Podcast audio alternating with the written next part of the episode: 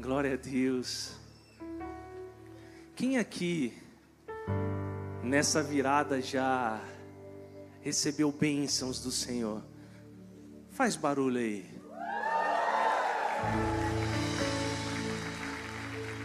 E só é o começo, né?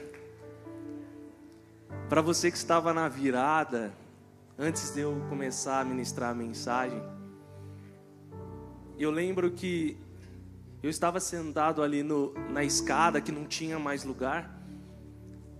E aí o pastor Juliano começou a pregar, trazer para nós qual seria o tema do ano. Nós já sabíamos sobre o crescimento, mas quando o pastor Juliano fala assim, ó, nós vamos crescer, mas nós vamos crescer descansando. Confesso que eu falei o quê? Como assim? Fui mais longe, eu falei assim: o pastor Juliano todo, né? Tá falando que nós vamos descansar com tanta obra para fazer, tanta coisa para fazer. Você pensou igual eu no início? Mas aí nós fomos ministrados e entendemos que nós precisamos realmente descansar para crescer, porque esse descanso tem a ver com confiança em Deus. No final do culto, Kevin achou que descansar, nós íamos esticar uma rede, tomar uma água de coco e cruzar os braços. Eu falei: não, isso é preguiça. Descansar significa que nós vamos confiar no Senhor colocar sobre Ele todas as nossas ansiedades, e Ele fará por nós.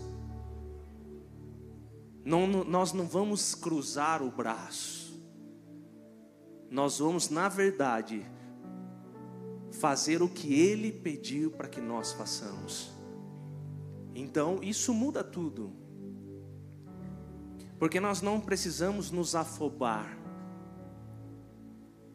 só precisamos estar conectado com o que Deus tem para nós.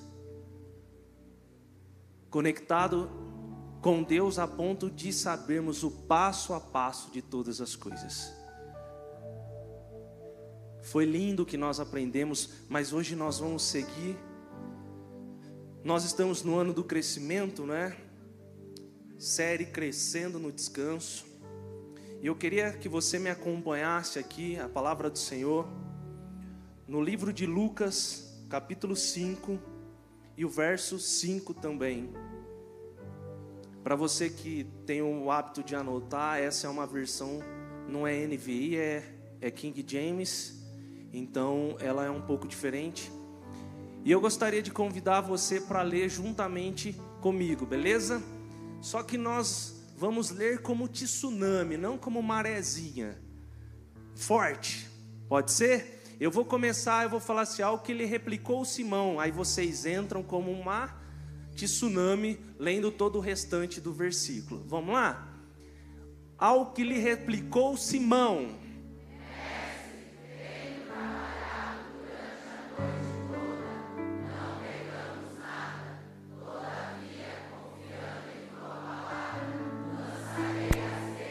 Amém. Já deu uma balançadinha, né? Agora nós vamos derrubar tudo aqui, beleza? Ao que lhe replicou Simão.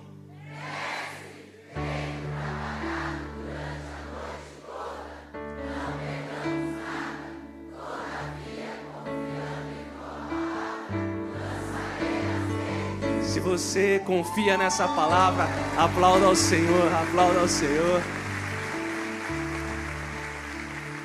Guarde esse versículo com você que você vai entender no decorrer da palavra.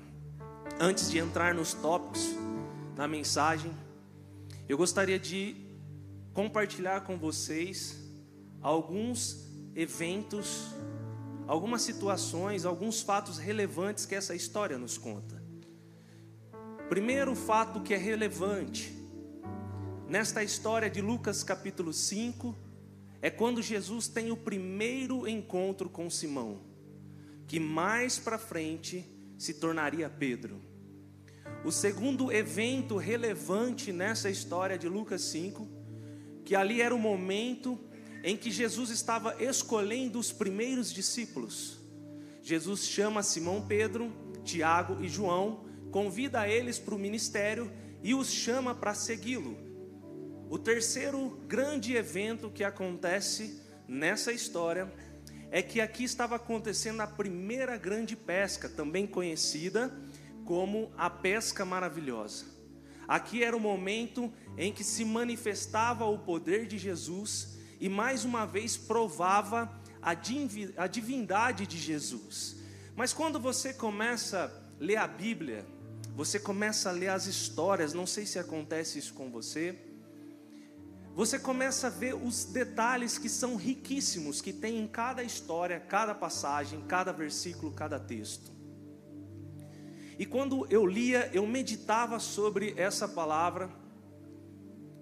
Deus, através do Espírito Santo, começou a mostrar para mim alguns cenários que essa história nos ensina. Através do Espírito Santo, eu comecei a ver cenários diferentes, com personagens diferentes, em situações diferentes. E eu gostaria de começar essa mensagem compartilhando com você sobre esses cenários. Eu preciso que você esteja bem conectado para você não perder o raciocínio juntamente comigo. O primeiro cenário que acontece nessa passagem é: Jesus entra no barco de Simão Pedro. Jesus entra no barco de Simão Pedro. E vocês sabem qual é a consequência? O que acontece depois que Jesus entra no barco de Simão Pedro? Toda a vida de Simão Pedro é transformada.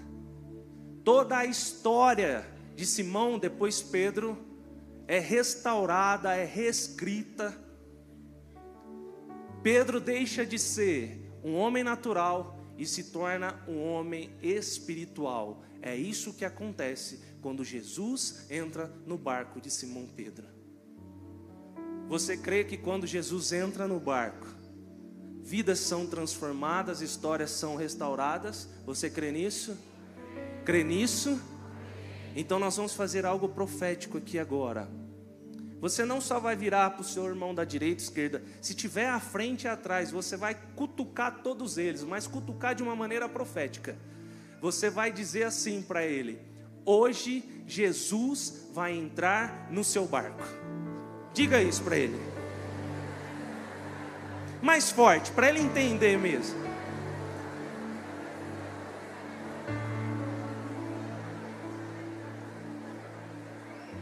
Amém? Deu, deu tão certo que parecia um mercado de peixe. Né?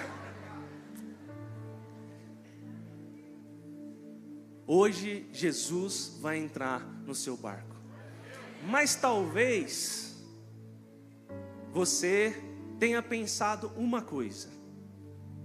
Talvez você tenha pensado o seguinte: se Jesus vai entrar no meu barco, eu preciso fazer um convite para ele. Aí talvez você me diga assim, pastor, faz tanto tempo que eu estou ensaiando uma maneira de convidar Jesus para o meu barco, mas não sai do papel. Eu não consigo, no final das contas, eu não consigo convidar Jesus para o meu barco. A primeira good news para vocês. Vamos ressignificar essa frase. A partir de hoje, você não precisa se preocupar com um convite. Você precisa estar atento à oportunidade. Como assim, pastor? Você não precisa gastar energia com um convite, você tem que estar pronto para quando Jesus aparecer diante de você, você aceitar que ele entre no seu barco. O nosso papel é aceitar que Jesus entre no nosso barco. Quer uma outra boa notícia? Good news? Esteja preparado, que a oportunidade é hoje, chega hoje. Até o final do culto, você vai ter essa oportunidade. Então fique preparado, atento, porque quando ele se apresentar diante do seu barco, você só vai ter que dizer: Eu te aceito, entra, faça parte da minha vida, tome o controle da minha vida, e a sua história vai ser mudada, a sua vida vai ser transformada. Amém? Segundo cenário. O segundo cenário é que eles não tinham conseguido pegar nenhum peixe. A Bíblia conta ali no versículo 1, 2 e o começo do 3. Você vai entender que Pedro, Tiago e João e os outros, eles eram pescadores. Mas não pescadores como eu e você de pesca e pague, pesca esportiva, não. Nós estamos falando de profissionais da pesca. Eram pessoas que dependiam da pesca, viviam pela pesca. Mas naquele exato momento, nesse cenário, eles estavam com, passando por uma crise. Eles tinham trabalhado a noite todinha porque a noite era o melhor horário ou a, a hora certa para a pescaria. E quando eles vão, faz o que tem que ser feito, o que eles estavam acostumados a fazer todos os dias, o resultado é nenhum peixe. Então diz a Bíblia que já era dia, os barcos já estavam atracados na, na beira do lago, eles já estavam terminando de arrumar as redes, de lavar as redes. Ou seja, o expediente de trabalho deles já estava praticamente no final. Agora você consegue imaginar como Pedro estava? Pedro estava totalmente cansado. Pedro estava esgotado. Pedro estava muito, muito, muito cansado. E com toda razão, eles tinham trabalhado a noite inteira, mas eles não tinham pegado nada. Mas é nesse momento que aparece o terceiro cenário. Se apresenta o terceiro cenário. Eis que um homem chamado Jesus aparece. Esse é o terceiro cenário. Um homem chamado Jesus aparece. E nós estamos falando de um homem que as melhores pregações é dele. Nós estamos falando de um homem que as melhores mensagens vêm dele. Nós estamos falando de um homem que as palavras mais doces saem da boca dele. E o que é mais incrível que nós estamos falando de um homem que quando chega tudo muda. Nós estamos falando de um homem que quando fala tudo acontece. Então Jesus, ele aparece e a Bíblia nos conta que ele estava na, na beira de um lago chamado Genezaré, também conhecido como Mar da Galileia. E adivinha o que Jesus estava pregando, fazendo? Pregando. Ele estava pregando para a multidão. E o fato que quando Jesus pregava, só coisas extraordinárias e sobrenaturais acontecia. Quando Jesus pregava, salvação era liberada. Quando Jesus pregava, os enfermos eram curados. Quando Jesus pregava, os demônios eram expulsos. Quando Jesus pregava, milagres e sinais de maravilhas acontecia. E isso atraía as pessoas. Todos queriam ouvir, todos queriam ver o que Jesus tinha. Todos queriam ouvir o que Jesus tinha para falar. Então a multidão cada vez mais crescia, crescia, crescia e crescia e crescia. E quanto mais crescia a multidão, mais apertado ficava o local de culto.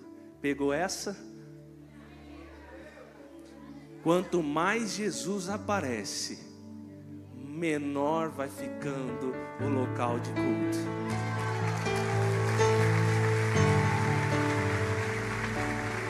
Agora, imagina a cena: Jesus pregando, a multidão crescendo e empurrando Jesus, espremendo ali e Jesus afastando.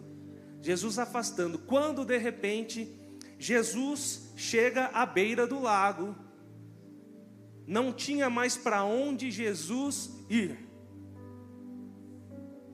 Mas de repente, Jesus olha para o lado e observa dois barcos à margem. E agora começa o quarto cenário. Primeiro cenário: Jesus entra no barco de Simão Pedro.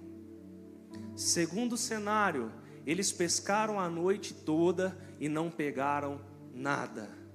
Terceiro cenário: aparece um homem chamado Jesus. Quarto cenário: Jesus escolhe. Fala comigo, escolhe. Jesus escolhe entrar no barco de Sião, de Simão Pedro. Como assim, pastor? Haviam dois barcos. Ele poderia entrar em qualquer um, mas de maneira intencional, e você vai ver com a história, que ele escolheu entrar no barco de Simão Pedro.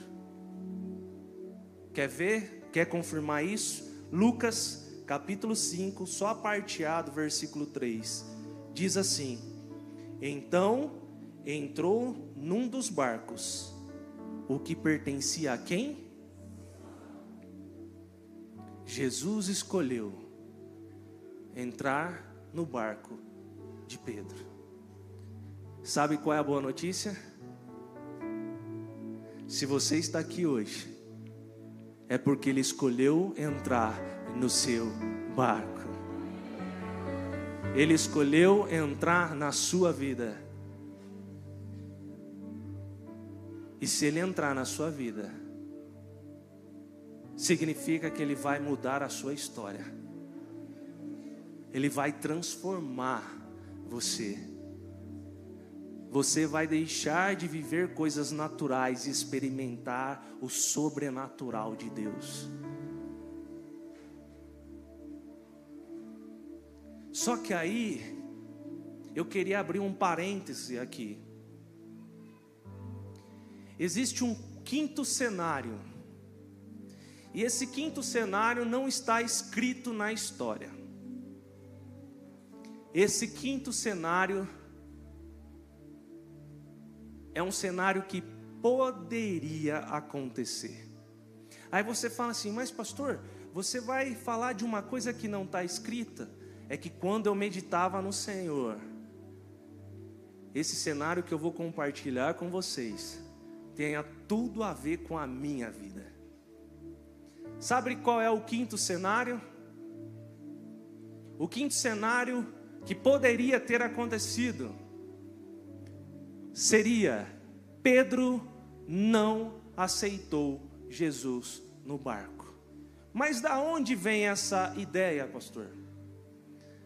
Você que já estudou a Bíblia ou você que já frequenta a igreja, você já ouviu inúmeras vezes nós pregarmos e falarmos a respeito de Pedro.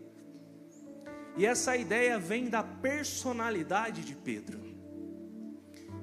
Acredito que todos sabem, quem não sabe vai ficar sabendo agora. Pedro era sanguíneo, mas ele não era qualquer sanguíneo, ele era um sanguíneo hemorrágico, que, que é sanguíneo hemorrágico? Se tiver a ver com você, disfarça.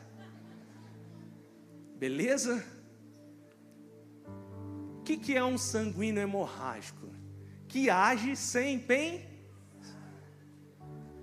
Quando vê, já fez. Ah, não acredito, eu fiz isso, não é?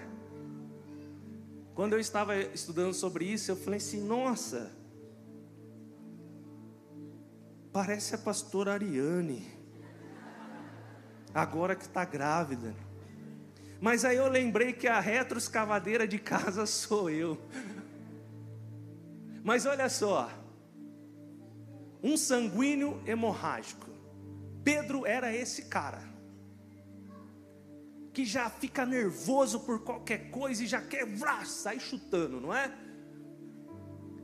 Só que tinha mais uma condição aqui que me faz pensar sobre esse cenário.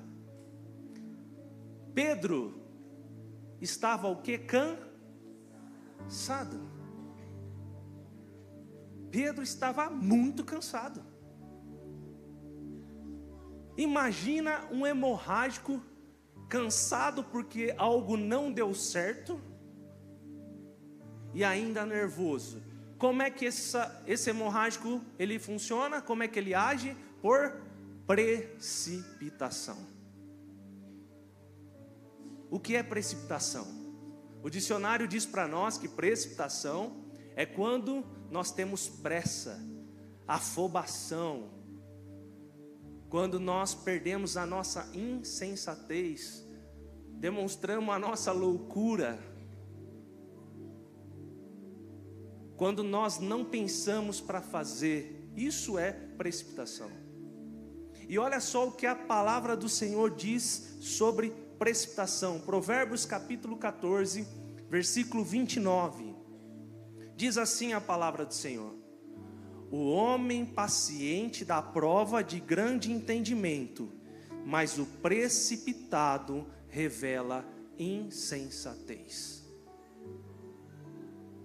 Vamos ler para nós guardar esse versículo também? Vou contar até três, hein? Tsunami. Um, dois, três. O homem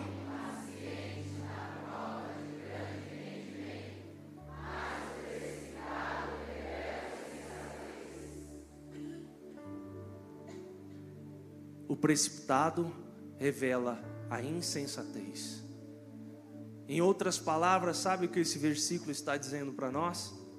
Que quando nós agimos pela precipitação, essa é a hora que nós passamos, paramos de raciocinar e começamos a fazer sem pensar. E quando nós estamos fazendo sem pensar, trazendo para a nossa vida espiritual, significa que nós deixamos de ouvir a voz de e começamos a fazer aquilo que nós achamos que é para ser feito. Também quer dizer, em outras palavras, que o, o precipitado é quando ele resolve não ter como direcionamento o que a palavra do Senhor diz. O que o Espírito Santo nos conduz a fazer, ele quer resolver as coisas pelas suas próprias estratégias. O precipitado é quando ele não quer vencer pelo Senhor, agora ele quer vencer pelas próprias forças. E qual é o resultado disso? Frustração. O precipitado, quando ele termina de fazer as coisas e vê que mesmo assim não resolveu o que acontece, ele fica frustrado. Pedro, Simão Pedro, ele estava cansado, sim, mas ele também estava frustrado. Por que, que ele estava frustrado, pastor? Porque Simão Pedro, ele dependia da pesca para colocar comida sobre a mesa Para ganhar, era, a pesca era seu ganho a pão, era seu meio de sobrevivência. E ele estava frustrado porque não tinha dado certo. Pedro estava frustrado, porque também ele confiava nos seus talentos e nas suas habilidades. Ele confiava tanto nas suas habilidades que para ele qualquer hora que precisasse, ele sabia a hora, ele sabia como fazer.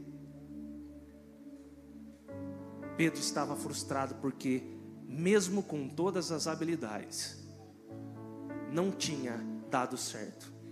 E aí eu pergunto para você: quem nunca passou por isso? Quem nunca confiou nas suas habilidades? Confiou nos seus talentos? Quem nunca colocou como dependência a sua empresa ou o seu trabalho?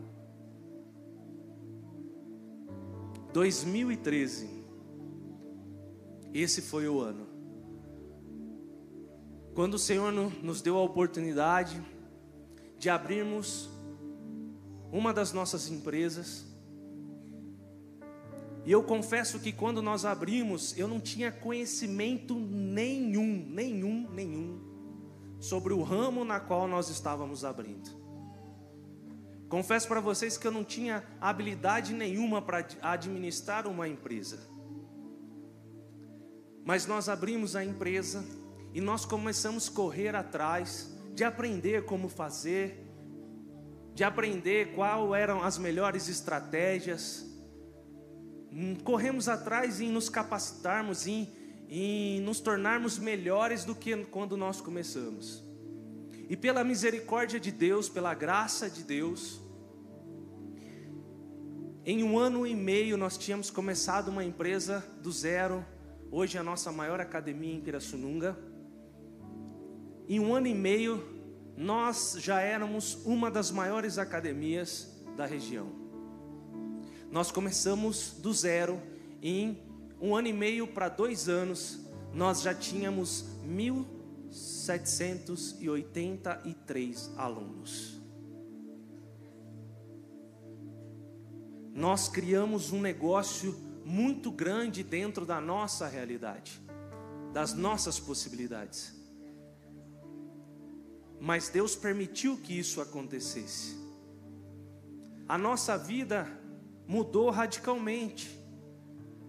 Nosso patamar de vida mudou radicalmente.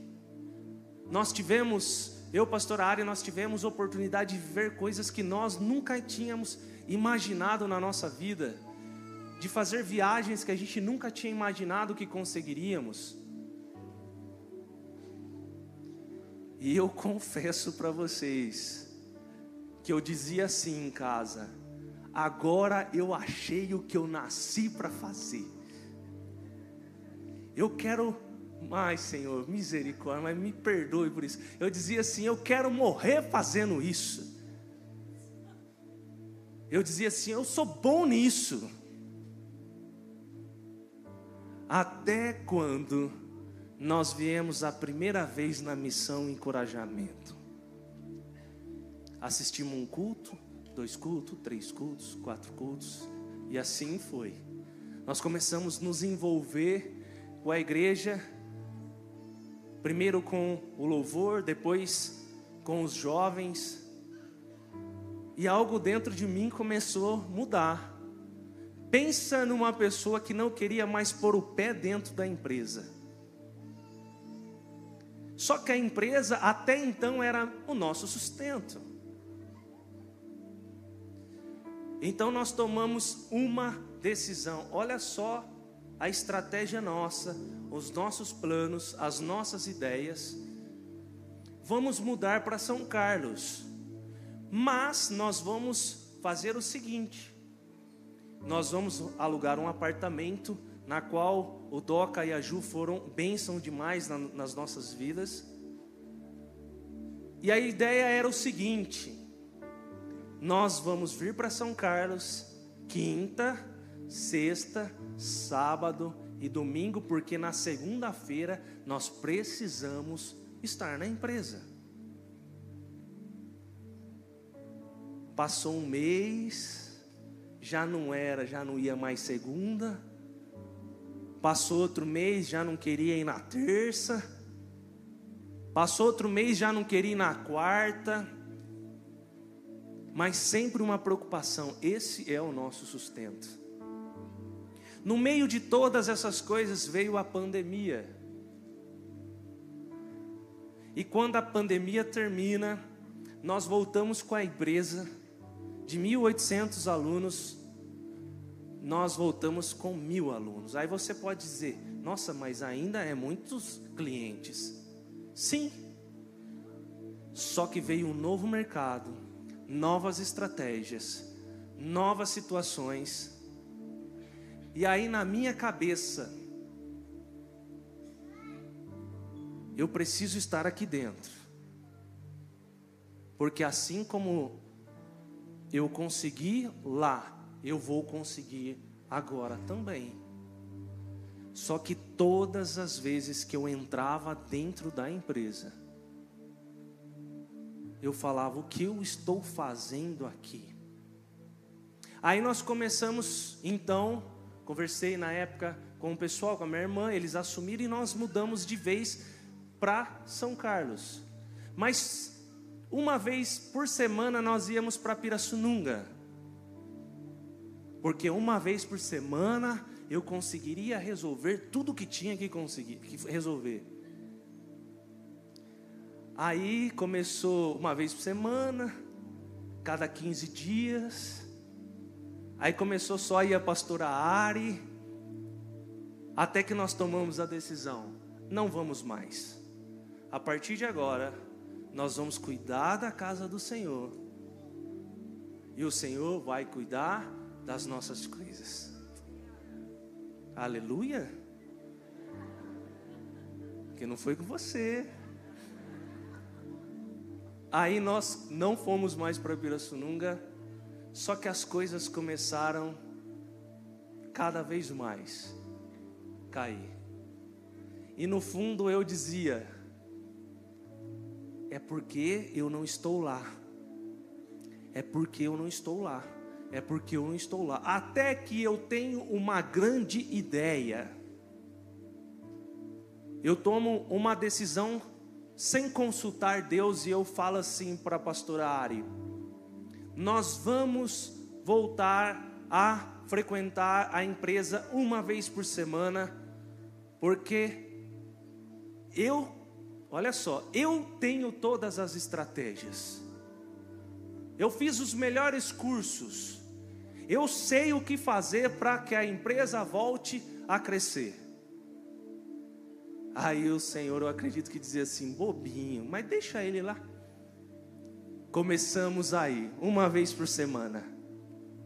Aí vem a grande lição. Sabe quando você volta a fazer as mesmas coisas que você fazia, que inclusive você era especialista naquilo, e não dão certo? Não funciona? Muito pelo contrário começou a piorar cada vez mais. Adivinha como o precipitado aqui ficou? Frustrado. E aí eu lembro que nós voltamos para São Carlos um dia, eu estava muito chateado. E nós fomos conversar com o pastor Juliano. E nós comentamos com ele a situação e aí eu pensei, agora o pastor Juliano vai encher a nossa moral, né? Ele vai pôr a gente para cima. Sabe o que ele falou para nós? Vocês consultaram Deus? Aí eu falei assim: é, esse é um pequeno detalhe. Mas aí na sequência ele disse, ele disse algo que nos trouxe esperança. O Senhor só permitiu que isso acontecesse para que vocês entendam que vocês precisam viver uma situação que vai mudar a história de vocês. E aí eu perguntei: O que, pastor? Vocês precisam aprender a depender de Deus. Aí eu saí de lá, da sala dele, todo animado. Eu falei, Pastora Ari, tá fácil. Agora nós vamos depender de Deus. Mas aí eu descobri que não é tão fácil essa chave virar dentro de nós. Mas quando ela vira, você só vive coisas extraordinárias. Se nós não tivéssemos entendido que nós precisávamos aprender a depender de Deus, nós não estaríamos vivendo o que nós estamos vivendo aqui hoje. Simão Pedro, ele estava frustrado. Mas sabe quando foi que o cenário mudou na minha vida? Foi quando eu entendi que eu precisava aceitar que Jesus entrasse no barco, entrasse na minha vida, e o cenário de Pedro começa a mudar por causa disso. Quando Jesus pede para que Pedro coloque o barco de novo na água, Pedro poderia dizer assim para Jesus: Ah, você está de brincadeira. Nós pescamos a noite inteira, nós estamos cansados. Não, não. Pede qualquer outra coisa, mas isso não. Mas Pedro agiu de maneira diferente. Ele colocou o barco novamente na água. E quando Jesus estava para entrar no seu barco, é como se Pedro dissesse assim: Pode entrar. Eu te aceito. Entra. Muda a minha história. Muda a minha vida.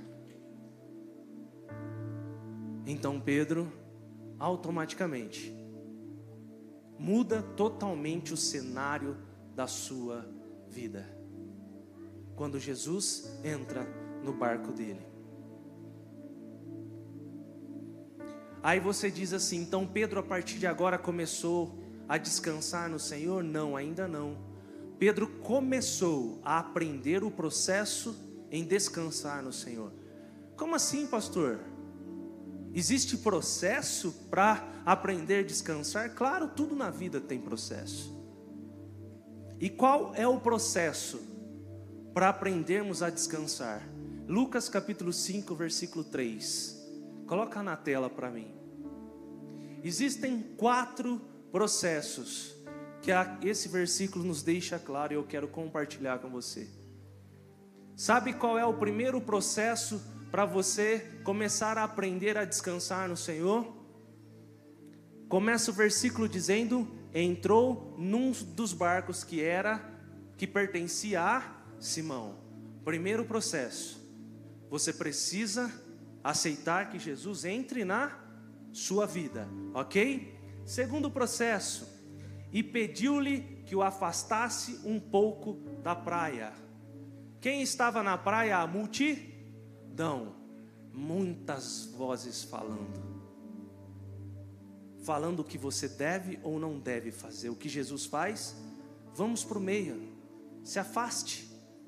Então a segunda parte do processo é você afastar-se da multidão que fala coisas que você não precisa ouvir e ir para o meio do rio, você e Deus, você e Jesus, você e o Espírito Santo, porque agora Jesus estava dizendo para Pedro: Eu só quero eu e você, tete a tete. Agora somos nós dois.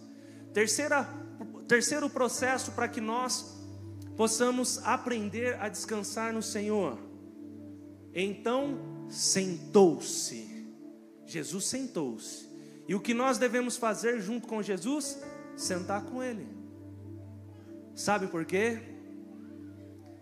Se Ele está sentado, já é um indício forte de algo que nós precisamos aprender. Nós precisamos sentar também, porque quando Ele entrou no barco, quando nós começamos a ter uma experiência tete a tete com Ele, agora o controle de todas as coisas está na mão dele. Então pode sentar. Fica tranquilo, a partir de agora é ele que comanda. E o quarto processo ensinava o povo. Imagina a cena. Primeiro, Jesus entra no barco, pede para se afastar. Aí depois ele senta e continua pregando a palavra. Essa é a chave para você vencer o processo do descanso e começar a descansar no Senhor. E qual é a chave, pastor? Jesus estava o que? Pregando, pregando o que? A palavra. Uau! Quando nós paramos para ouvir a palavra, quando nós ouvimos a palavra, é a hora que Deus libera a palavra que eu e você precisamos como norte. Sabe qual é a frase que eu colocaria para fechamento desse ciclo de processo? Quem tem uma palavra de Deus, descansa. Quem aqui tem a palavra, uma palavra de Deus? Então descansa. Descansa. Sabe por quê? O Deus que entra no seu barco é o mesmo Deus que, se por um acaso vir uma tempestade, Ele vai dizer assim para a tempestade: acalma-te, fica tranquilo aí. Se o mar quiser fazer altas ondas para querer destruir a sua vida, Ele vai dizer: ei, mar, segura aí porque quem está no barco é precioso para mim, eu tenho grandes coisas na vida dele. Descansa.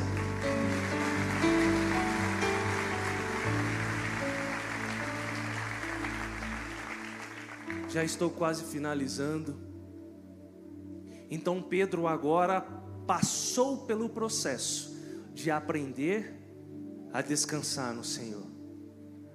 Agora Pedro pode dizer: Eu estou descansado no Senhor. E qual é a evidência disso? É o versículo que nós começamos a ler. Coloca para mim Lucas capítulo 5, versículo 5. Mestre, tendo trabalhado dura, duramente a noite, não pegamos nada. Ele está colocando a situação. Mas olha a sequência.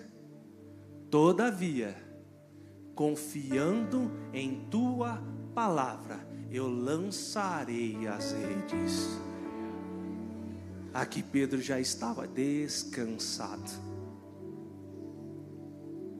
E sabe o que é fantástico? Que quando nós descansamos no Senhor é quando nós crescemos. Olha só o que a palavra do Senhor diz para nós. Existem algumas situações que esse texto prova que descansar no Senhor nos traz crescimento, porque isso aconteceu com Pedro. Primeira situação que aconteceu, Lucas capítulo 5, versículo 4. Diz assim a palavra do Senhor. Vamos ler comigo? Um, dois, três. Tendo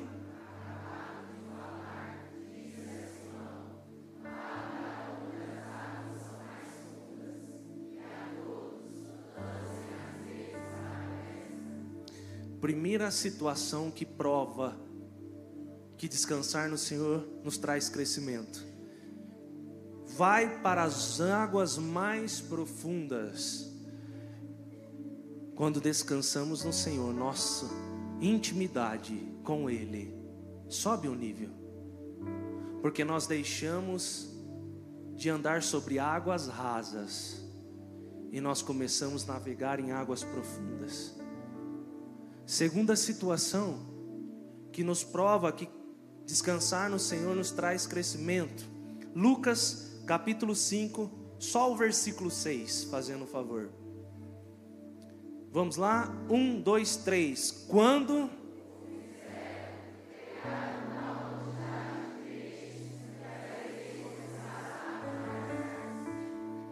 Segunda situação, quando nós descansamos no Senhor, as nossas experiências com Ele sobem de nível.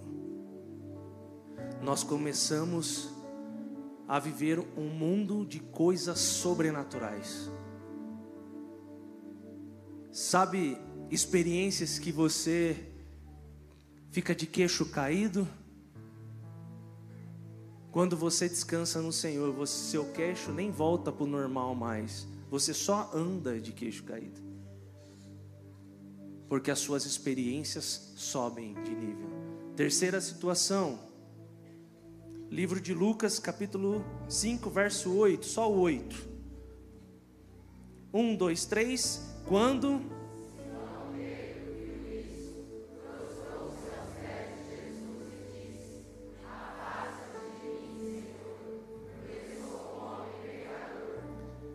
Quando nós descansamos no Senhor, o nosso temor sobe de nível.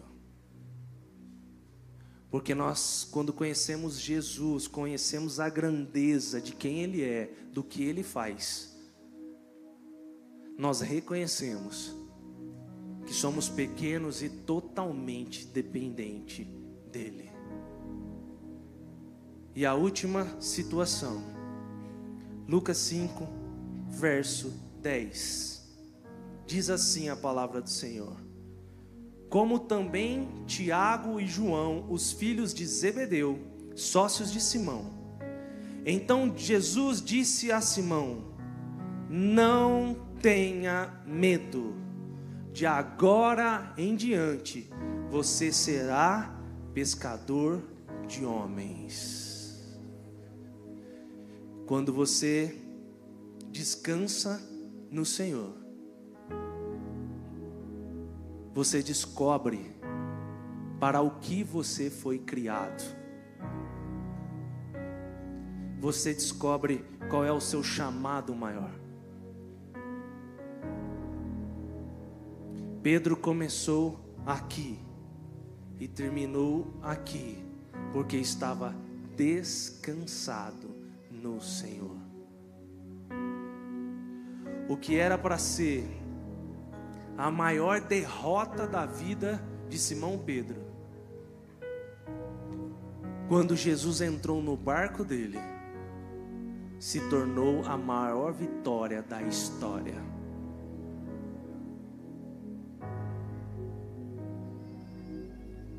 Jesus decidiu entrar num barco hoje e ele escolheu o seu barco. Talvez você chegou aqui cansado. Talvez você tomou decisões precipitadas atrás de decisões precipitadas.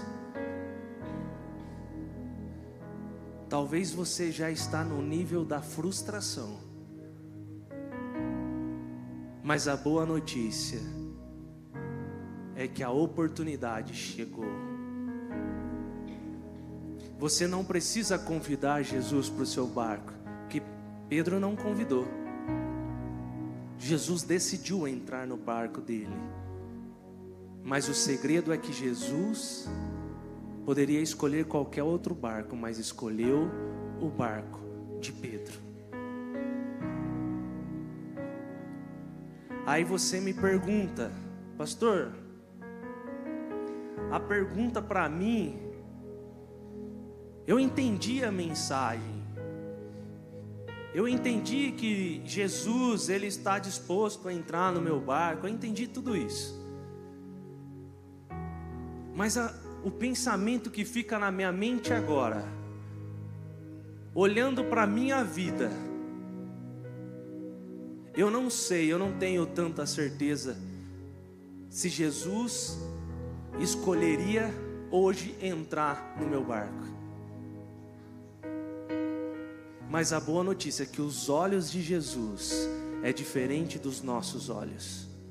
Talvez eu, se eu olhasse para minha, olhando para minha vida, e eu tivesse que tomar a decisão de entrar no barco da minha vida, talvez eu também não entraria. Mas Jesus nos olha de maneira diferente. Não importa o que você faz ou como você está. Jesus sempre olhou para dentro de você e nunca te deixou de amar, deixou de te amar. Você acha que Jesus não sabia naquela circunstância o que estava acontecendo? Quando Jesus decidiu entrar no barco de Simão, você acha que ele não sabia quem era Simão? Mas olha o olhar de Jesus. Quando Jesus decide entrar no barco de Simão, é porque ele já enxergava Pedro. Ele já enxergava Pedro, a rocha. Quando Jesus decidiu entrar no barco de Simão, ele já sabia que era sobre Pedro, sobre aquela rocha, que ele ia edificar a igreja. Quando Jesus olhou para você, Ele não está olhando quem você é hoje, mas Ele sabe quem você vai se tornar quando você for cheio da presença dEle. Mas Pedro pisava no tomate, como todos nós. Pedro, sabendo de tudo isso, Chegou um momento que ele quis voltar a ser quem ele era. Mas o que Jesus fez? Chamou Pedro, sentou com Pedro de novo. E quando eles estavam sentados, pensa nesse cenário.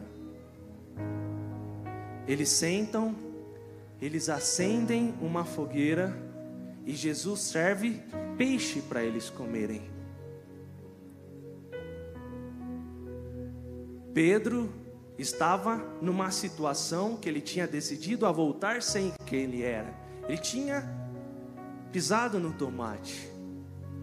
Se fosse qualquer outro líder, diria o que? Ah, esse não dá mais. Ah, não, vamos trocar. Mas olha o que Jesus via: existia um pescador, existia um fogo e existia peixe.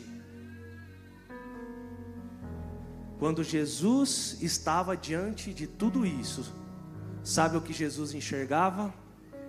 Pedro de Atos 2. Ele enxergava um pescador de almas. Quando ele olhava o fogo, ele enxergava um pescador de almas cheio do Espírito Santo de Deus. E quando ele servia o peixe, ele sabia que Pedro ia usar a palavra do Senhor para ganhar almas para o reino dele. A pergunta é: não é se Deus quer entrar no seu barco, sabe por quê? Essa decisão já foi tomada há muitos anos atrás. Jesus decidiu entrar no seu barco. Ele escolheu entrar no seu barco. Quando ele decidiu, na cruz, que ele morreria por mim, por você e por nós. A decisão já foi feita lá atrás. Então hoje é a oportunidade de você, eu, nós, dizermos assim para o Senhor: entra no meu barco. Eu aceito que o Senhor entra na minha vida. E sabe qual é a boa notícia? Que quando Ele entrar na sua vida, Ele tem algo que você está precisando muito. Ele tem o descanso. Ele tem o crescimento para você. Feche os seus olhos. Fale com o Senhor.